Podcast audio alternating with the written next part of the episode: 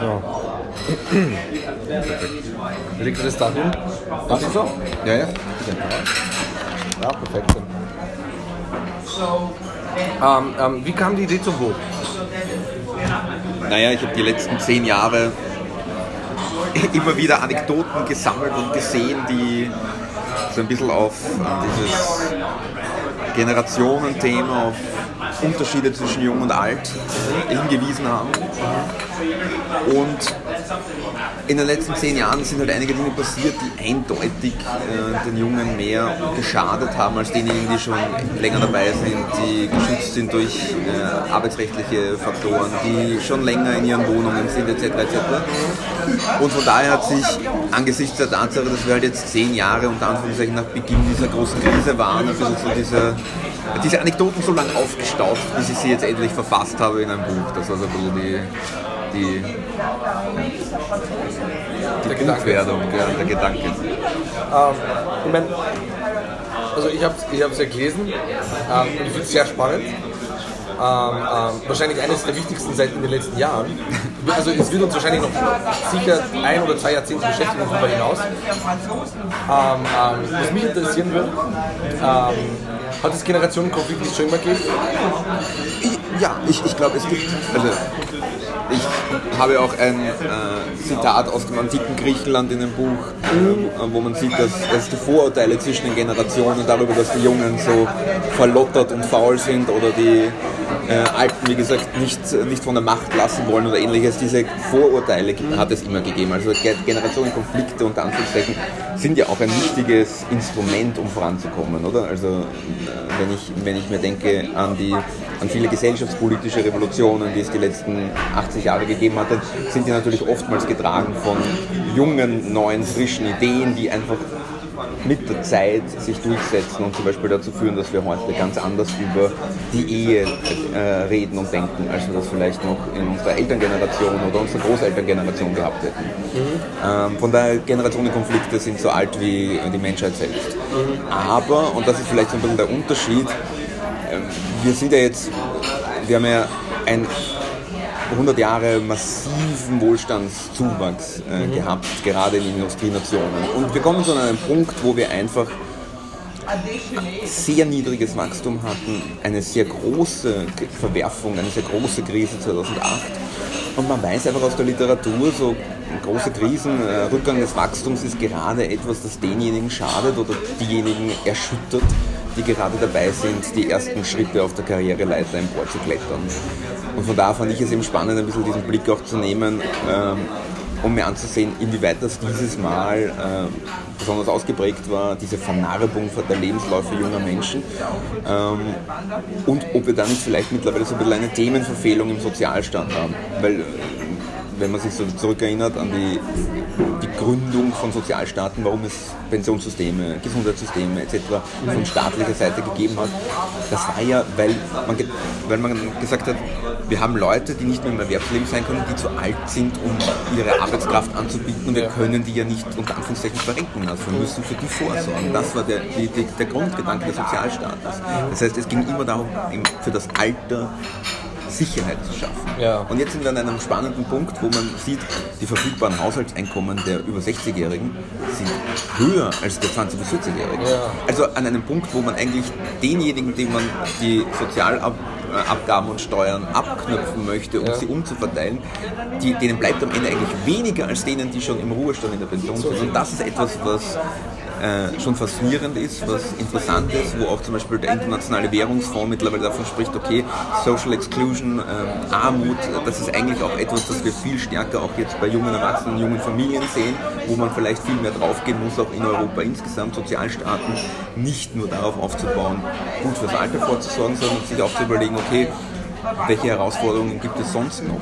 Und wir sehen einfach in Österreich auch, äh, jetzt natürlich auf einem viel besseren Niveau als zum Beispiel in Italien oder Spanien, wir haben hohe demografische Kosten, hohe Kosten des Pensionssystems.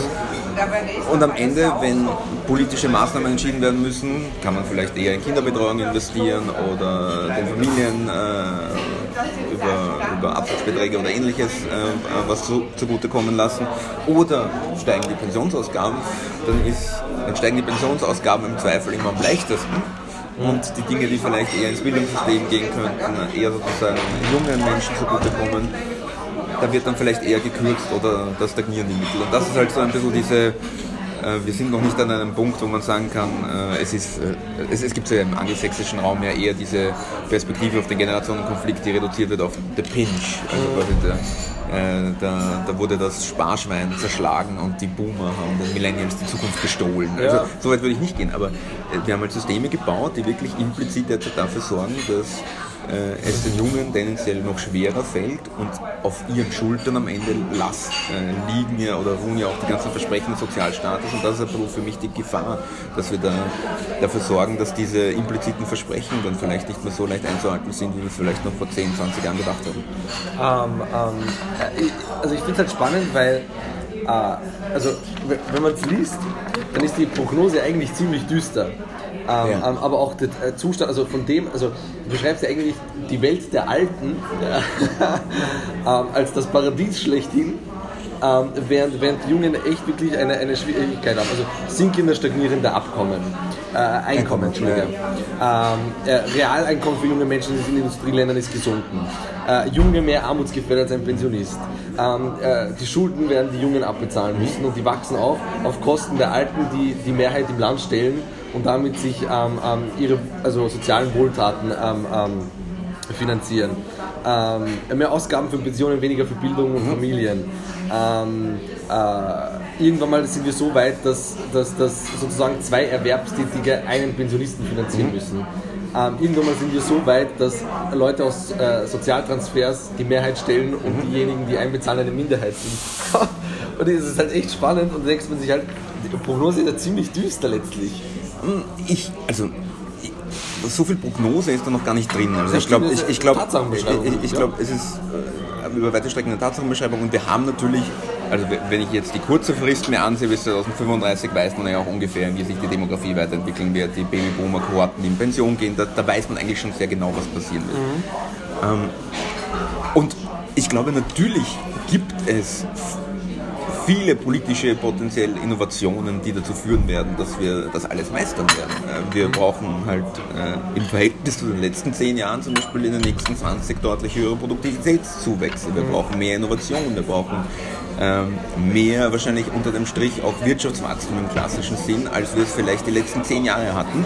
Das sind alles, dazu kennen wir ein paar Rezepte, wir wissen, äh, was woanders funktioniert hat könnte man ausprobieren.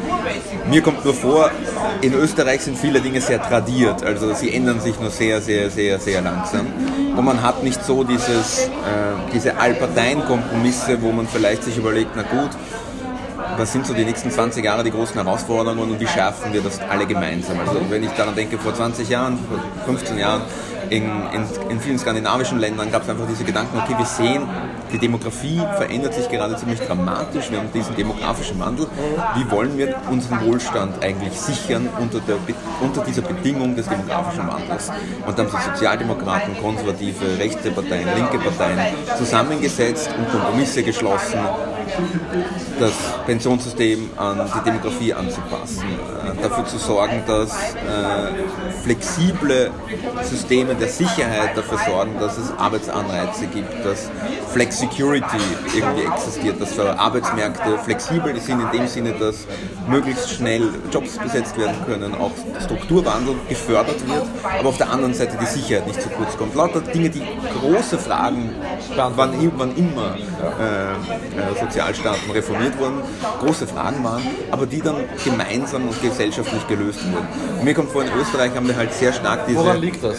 Nein, wir haben halt in Österreich sicher eine anders gelebte Sozialpartnerschaft zum Beispiel, als wir das vielleicht in anderen Ländern hatten. Äh, wir haben in Österreich, wir, äh, kommen wir halt auch aus einer Phase von sehr langem, sehr äh, stabilem Wachstum und viele unserer Systeme sind nicht so richtig ausgelegt dafür, dass es vielleicht die nächsten zehn Jahre etwas weniger zu verteilen gibt. Und wir haben auch Anspruchsgruppen, die zum Teil sehr gut organisiert sind, Pensionistenverbände, Seniorenbund etc. Und andere Anspruchsgruppen, die deutlich schlechter organisiert sind. Also ich würde zum Die Beispiel Jungen sagen, die Beispiel. Jungen in Österreich sind sicher relativ schlecht organisiert, weil halt auch die Jugendvertreter in den Parteien sind Ja. nicht die Vertreter der Jugend in die Parteien hinein, sondern die Vertreter der Parteien in die Jugend hinein. Nein, genau, exakt. Und das ist halt so ein bisschen das Problem. Wir haben zum Beispiel in einem skandinavischen Land wäre es völlig logisch, dass auch ein junger Sozialdemokrat dafür plädiert, das Pensionssystem demografiefest zu machen. In Österreich würde dir das nicht passieren, weil der junge Sozialdemokrat folgt der sozialdemokratischen Linie, dass, das, dass die Pensionen sind sicher, wir müssen da nichts tun äh, und vertritt sozusagen nicht wirklich die Jugendinteressen. hier. Das ist halt etwas, was, was auch die politische Kultur, die Parteienkultur natürlich in, in gewisser Weise betri- betrifft, weil in Österreich die Partei eine sehr mächtige Institution ist. Das heißt, man, man streamlined ein bisschen so die, die, die, die Perspektiven und die, und die Meinungen auch innerhalb der Partei sehr stark. Kommt das von der Obrigkeitshörigkeit? Ja, also ich, ich würde nicht so weit gehen, dass es die Obrig, also dass es, dass das, äh, es, es gibt ja so viele Dinge, die man in Österreich auf die Obrigkeitshörigkeit und die Geschichte der Monarchie und was ich, äh, dann noch die Unterschiede zwischen, den, äh, zwischen Katholiken und Protestanten Exakt. Äh, äh, zurückzuführen würde. Da bin ich, bin ich immer ein bisschen skeptisch, äh, auch wenn Ja, ich die wieso? eine oder andere Studie äh, kenne, die halt äh, ganz schön zeigt, wie, wie so äh, alte Grenzen immer noch heute die Meinung in, in, in, vielen äh, sozialpolitischen Fragen auch äh, ausmachen. Ja, ich, ich, ich glaube, also ich, ich finde es spannend, sich zum Beispiel so Umfragen wie diesen, äh, den europäischen Sozial, die europäische Sozialumfrage, den European Social Survey anzusehen. Und dann, ich finde, man sieht zum Beispiel, das ist schon sehr schön, es gibt Länder, die auch hohe Steuer- und Abgabenquoten haben, auch dem demografischen Wandel ausgesetzt sind und wo zum Beispiel junge Menschen trotzdem davon überzeugt sind, also so wie es derzeit läuft, ist es eigentlich ganz gut. Und dann gibt es Länder, wo du das nicht mehr so hast. Und ich glaube schon, dass hier politische Institutionen ein wichtiger Transmissionsmechanismus sind, um Anpassungen innerhalb von demografischen Machtverhältnissen äh, und, und Wirtschaftsverhältnissen äh, zu auszubalancieren. Also, und das haben wir halt in, in Österreich, sage ich jetzt mal, äh, weniger gehabt, was ein bisschen absurd klingt, weil wir, einen, äh, weil wir den jüngsten Bundeskanzler derzeit haben. Aber die, die Tatsache ist halt trotzdem, dass die Politik, sage ich jetzt mal, sehr stark, das hat man vor der letzten Wahl auch wieder gesehen, da werden drei Viertel bis 80 Prozent der Wahlzucker quasi, die, die davor im Parlament beschlossen werden, dann ausschließlich in Pflege und Pensionen investiert. Genau. Das ist halt Geld, das, das ist jetzt nicht weg und wir werden deswegen nicht bankrott gehen, aber es sind halt Mittel, die gegebenenfalls woanders wieder Besser fehlen oder woanders besser aufgehoben werden oder woanders auch mehr zukunftsorientiert äh, gewesen wären. Und das sind halt also Fragen, die halt in Österreich fällt es sehr leicht, dem großen Teil der über 55-Jährigen ähm, Goodies zukommen zu lassen Sozialstaat und es fällt sehr schwer, dort zu reformieren, wo man gegebenenfalls eher den jungen Kohorten Dinge zugutekommen lässt. Und das ist halt auf Sicht, glaube ich, auch ein bisschen gefährlich, weil ich, ich, habe, ich habe auf das Buch sehr gemischte Reaktionen logischerweise bekommen. mitbekommen, ja. Äh, Gerade auch von unter Anführungszeichen den Boomer-Kohorten extrem viel so in die Richtung, ja, es geht den Jungen ja so extrem gut heute, man hat alle Chancen der Welt. Ja. Und, und das Lustige fand ich, dass viele von denen, die dann geschrieben haben, naja, die Jungen sollen nicht jammern, sondern es gibt so viele Chancen, die haben mir dann geschrieben, dass ihre Kinder alle im Ausland studieren, im Ausland arbeiten etc. Ja, natürlich, das sind große Chancen, aber ich glaube, am Ende des Tages müssen wir auch in Österreich darauf schauen, dass wir ein wichtiger An ein Magnet für Talent sind, ein Magnet für gut ausgebildete, äh, wissbegierige junge Menschen. Und wenn wir das ein bisschen verlieren oder nicht steigern auf Sicht der nächsten 10, 15 Jahre, dann glaube ich, haben wir irgendwann dieses Produktivitätsproblem dann haben wir irgendwann das Problem, dass auf eben immer weniger starken Schultern äh, viele, der Verspre viele Versprechen der Vergangenheit einfach ruhen. Und das ist so etwas, wo ich, wo ich die Politik einfach derzeit noch überhaupt nicht fokussiert sehe, weil es geht die ganze Zeit um irgendwelche, äh, um irgendwelche Mascherl-Fragen quasi. Investieren wir jetzt die Milliarden in die Pflege eher über eine Steuer oder über ein sonstiges äh, Ja. äh, über einen sonstigen Pocket. Also äh, Fragen, die quasi äh, linke Tasche, rechte Tasche Fragen sind. Aber diese große Fragen, wie investieren wir mehr in die Zukunft, wie sorgen wir dafür, dass ähm, äh, junge Menschen vielleicht auch wieder mehr äh, Zukunftsperspektive in dem Sinne fassen, dass sie sagen, okay, ich schiebe die Familiengründung nicht noch weiter auf. Lauter solche Fragen, die werden halt tendenziell nie oder nur sehr selten gestellt. Vor allem nicht systematisch. Was mich interessieren würde, wäre, ähm, ähm, als, als angehender Historiker, ähm, mich interessieren die Ursachen. Mhm. Auf der einen Seite die Ursachen dafür, dass es die Alten so viel besser hatten. Ähm, ähm, welche Faktoren haben da eine Rolle gespielt? Weil letztlich, sie haben einen, einen besseren Kündigungsschutz, bessere Abfertigungen, ja. bessere Mietverträge, verdienen mehr, etc. Liegt das ausschließlich ähm, an der Nachkriegszeit und dem Wachstum? Also es, es gibt in der es gibt, äh, Weil du hast es mal beschrieben, es sind 3% pro Kopf zwischen äh, äh, der Wachstum zwischen äh, einen Moment, das, äh, wo habe ich das aufgeschrieben? Ah, das war das BIP-Wachstum. 1982, genau, genau. 1982 bis 2000 war der, war der Durchschnitt genau. 3% pro Kopf. Äh, genau, äh, wir hatten natürlich sozusagen diesen Rückenwind der, der relativ starken wirtschaftlichen Entwicklung äh, ab, ab den 50er Jahren. Ja. keine, keine Frage, dass und äh, die, die, Sache ist, es, gibt ein, ein, nettes Wording, das, das ich wirklich äh, ganz cool finde. Das ist diese, diese Idee von den Lucky Cohorts, also die, die glücklichen Jahrgänge, die halt Glück in dem Sinne hatten, dass sie in einen extrem stabilen Arbeitsmarkt hineingekommen äh, sind, in dem auch noch der Sozialstaat eher ausgebaut wurde, in dem sie also tendenziell mehr herausbekommen, als sie eingezahlt haben im Laufe ihres Lebens.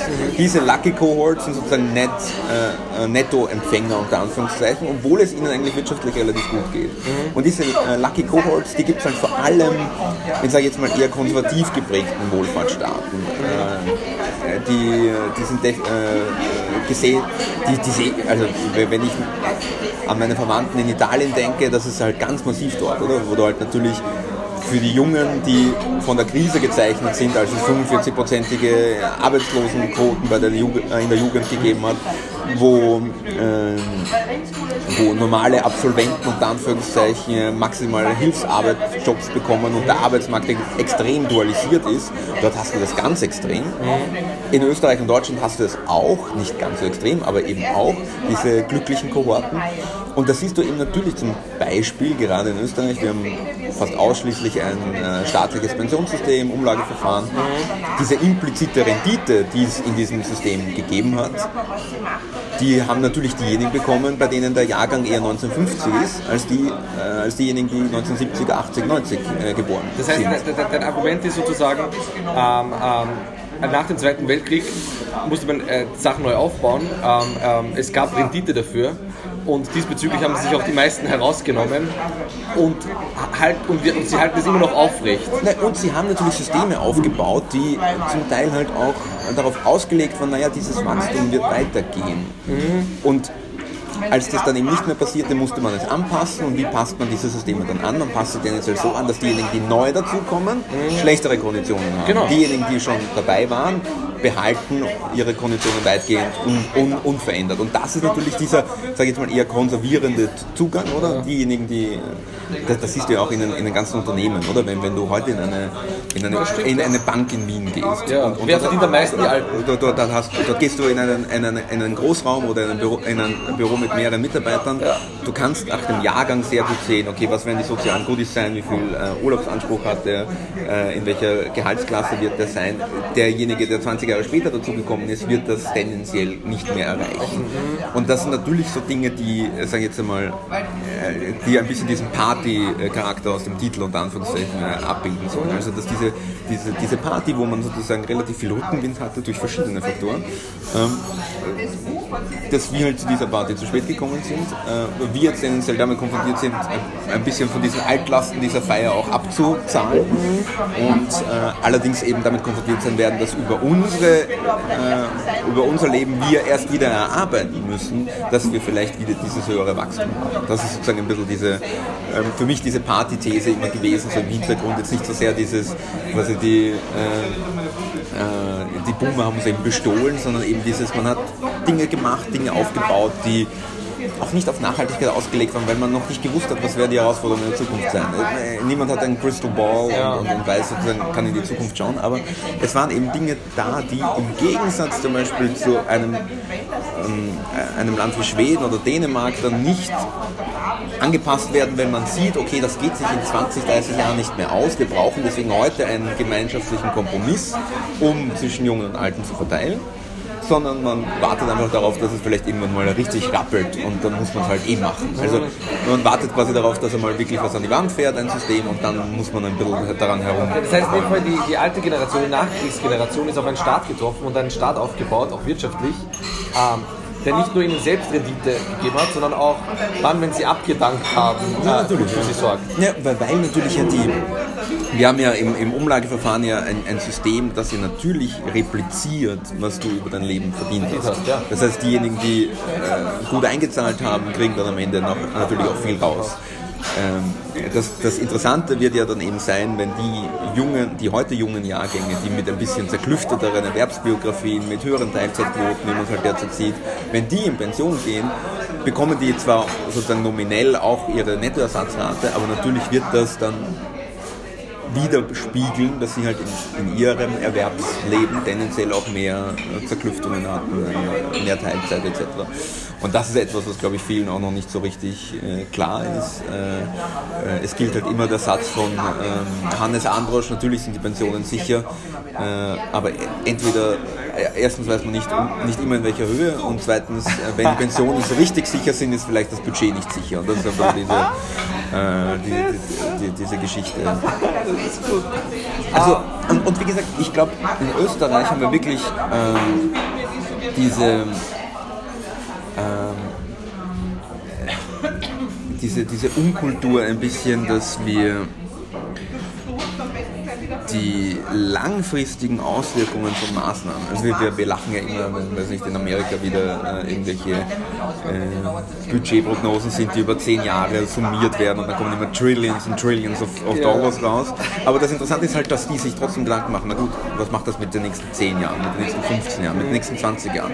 Und in Österreich gibt es einfach am Ende einer, einer langen Nationalratssitzung einen Abänderungsantrag und dann werden plötzlich von heute auf morgen hunderte Millionen ausgegeben, von denen man nicht mal weiß, wem kommen sie genau zugute, äh, wie lang, äh, äh, wie wirkt das über die nächsten fünf, über die nächsten zehn Jahre, was macht das mit Budgetpfad, das ist alles völlig wurscht. Am Ende des Tages wird das ganz schnell durchgewunken äh, und, ist, und ist fertig. Und das ist ein bisschen dieses, ähm, gerade mittel- und langfristig, wir leben in einem Generationenvertrag, wir sind darauf angewiesen, dass wir alle aufeinander Rücksicht nehmen. Wir sind, die Alten sind auch darauf angewiesen, dass es genug Junge gibt, die genug Vollzeit verdienen, die genug äh, vorsorgen können, auch für ihre eigene Familie, damit sie das Werk am Laufen halten. Und mir kommt vor, das ist bei vielen noch nicht so richtig drin, sondern man nimmt sich einfach das, von dem man glaubt, dass es einem zusteht und ig- ignoriert ein bisschen sozusagen, was das vielleicht mit den nächsten 10, 15 Jahren macht. Also das Argument, also so, soweit man es jetzt aus dem Buch herausliest, sagt er ja eindeutig eigentlich, die alten Generationen haben besser gelebt als, als die Jungen. Also In jeglicher Hinsicht. Nee, nicht in jeglicher Hinsicht. Ich glaube, es gibt eine, eine, eine wichtige Ambivalenz für unsere junge Generation, Okay. für die jetzige junge Generation. Das ist, das sind natürlich bestens gebildet, aber Genau. hat es schwieriger. Äh, nicht nur bestens gebildet. Wir haben, die Ambivalenz ist ja, ist ja mannigfaltig, oder? Ich würde ja trotzdem nicht sagen, so wie Bernd Marien, äh, ich, ich möchte nicht nach 1980 geboren sein. Äh, der, der, der Bernd Marien, als der, der Pensionsforscher, äh, hat immer wieder dieses Bonbon gebracht, quasi, er würde nicht mit jemandem tauschen wollen in Österreich, der nach 1980 geboren ist, einfach weil dann Altersarmut viel wahrscheinlicher wird. Ähm, ich würde trotzdem sagen, ich bin sehr happy im Jahr 1986 geboren zu sein, weil ich mit digitalen Medien auf, äh, groß geworden bin, weil wir so frei reisen konnten wie meine Elterngeneration sicher nicht, weil Bildungsangebote so reichhaltig sind wie noch nie. Äh, das sind alles Dinge, die ich nicht missen möchte. Wir können alle viel freier unsere Lebensentwürfe leben als noch unsere. Eltern. Genau. Aber bei den harten Faktoren, äh, Ziel, äh, ein Eigenheim schaffen, also Eigentum schaffen, also irgendwann eine Wohnung kaufen oder sowas vom eigenen Erarbeiteten, ein, auf, den, auf den eigenen sicheren Ruhestand unter Anführungszeichen hinarbeiten, da sind wir sicher äh, schlechter gestellt, äh, als das viele Kohorten waren, die vor uns waren. Ähm, und zum einen liegt das auch ein bisschen, wie soll ich sagen, an, an Dingen, die, die, man, die man ja auch nicht ändern möchte, nämlich dass natürlich die Generation der 50er, 60er Jahre viel aufbauen konnte. Ja. Also viel von dem Immobilienvermögen, das heute in Österreich existiert, ist natürlich in dieser Zeit geschaffen worden. Ja. Was verpasst wurde an vielen Stellen, in Deutschland und in Österreich, war dann zum Beispiel, dass man dafür sorgt, dass es auch genug Investitionen gibt, damit zum Beispiel in Wien die Bedingungen zwischen jungen und alten Mietern sich nicht so auseinanderentwickeln können. Weil äh, ich, ich mag es immer sehr, wenn äh, der, das Vorbild Wien äh, in, in, internationalen, äh, also in deutschen Medien zum Beispiel kommt, was das Mieten betrifft. Das Vorbild Wien ist halt vor allem ein Vorbild für alte Bestandsmieter. stimmt, Diejenigen, die neu dazukommen, die sich verändern müssen, ja. äh, junge Familien, Ja. die sehen einen anderen Markt vor Ja. sich, als es äh, diejenigen, die vor 20 Jahren gesucht haben, tun. Und das sind so Sachen, die halt äh, ich sage nicht, dass ich möchte auch nicht, dass aus dem Buch quasi rüberkommt, es, wird, es ist alles schlechter. Ich glaube, wir haben viel Chancen äh, an, an vielen Stellen äh, Dinge zu erarbeiten und, und die finanziell Globalisierung zu nutzen. Aber genau, ich glaube, diese, dieses tradierte Bild von, okay, du, du nimmst einfach irgendeinen Angestelltenjob an und da hast du dann deine, deine laufenden Steigerungen und bis zum Lebensende hast du dir so viel angespart, dass du dir dein Eigenheim kaufen kannst. Das wird sich deutlich weniger spiegeln. Und das ist so ein bisschen diese Diskrepanz. Wir haben Ja, wir haben viele große Chancen, aber eben unterm Strich äh, sind gerade die wirtschaftlichen Herausforderungen noch ganz enorm. Das ist, das ist finde ich, etwas, was, äh, was glaube ich, in, der, in den Aber- wenigen Köpfen äh, ja, absolut. drinsteckt. Was mich interessieren wird, äh, äh, was sind äh, die Ursachen, die mich interessieren. Ähm, liegt es ausschließlich am Wachstum, dass wir das, das Wachstum nicht haben? Weil ich glaube, es, es liegt nicht nur ausschließlich daran. Ähm, äh, die Globalisierung war vor 1990 weitaus geringer ausgeprägt. Ein, beträchtlicher Teil der Menschheit war nicht am Weltmarkt angeschlossen. Ja. Die Konkurrenz war niedriger. Ähm, ähm, das ist heute alles völlig anders. Im 19. Jahrhundert hat beispielsweise der gesamte Warenverkehr auf einen Frachter gepasst. Auf einen verdammten Frachter. Heute sind es Tausende.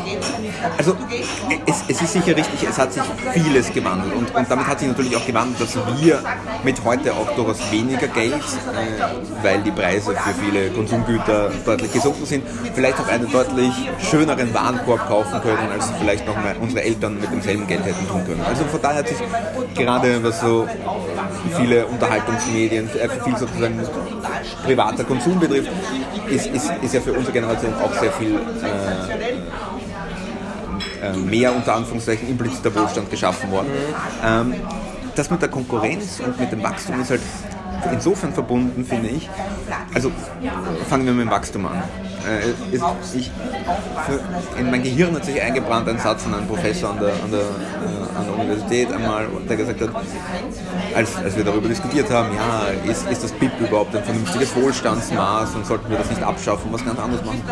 Hat er gesagt, ja, natürlich, Wirtschaftswachstum ist nicht alles, aber ohne Wirtschaftswachstum ist alles andere viel schwieriger. Ist, eine Wirtschaft, die schrumpft oder nicht wächst, hat große Schwierigkeiten, die Haushaltseinkommen äh, ihrer Bürger zu steigern, hat große Schwierigkeiten, implizite sozialstaatliche Versprechen, gerade in einer Phase demografischen Wandels, äh, zu erfüllen, hat große Schwierigkeiten, auch in die Zukunft zu investieren. Das sieht man gerade ganz massiv in Südeuropa. Das große Problem dort ist ja jetzt nicht nur, okay, die letzten zehn Jahre waren irgendwie Mist. Das große Problem ist, dort, dort, dort siehst du ja, wie, wie Industrie, wie Produktionsweisen versteinern und verknöchern in einer Phase, in der man weniger investiert, weniger an die Zukunft glaubt etc.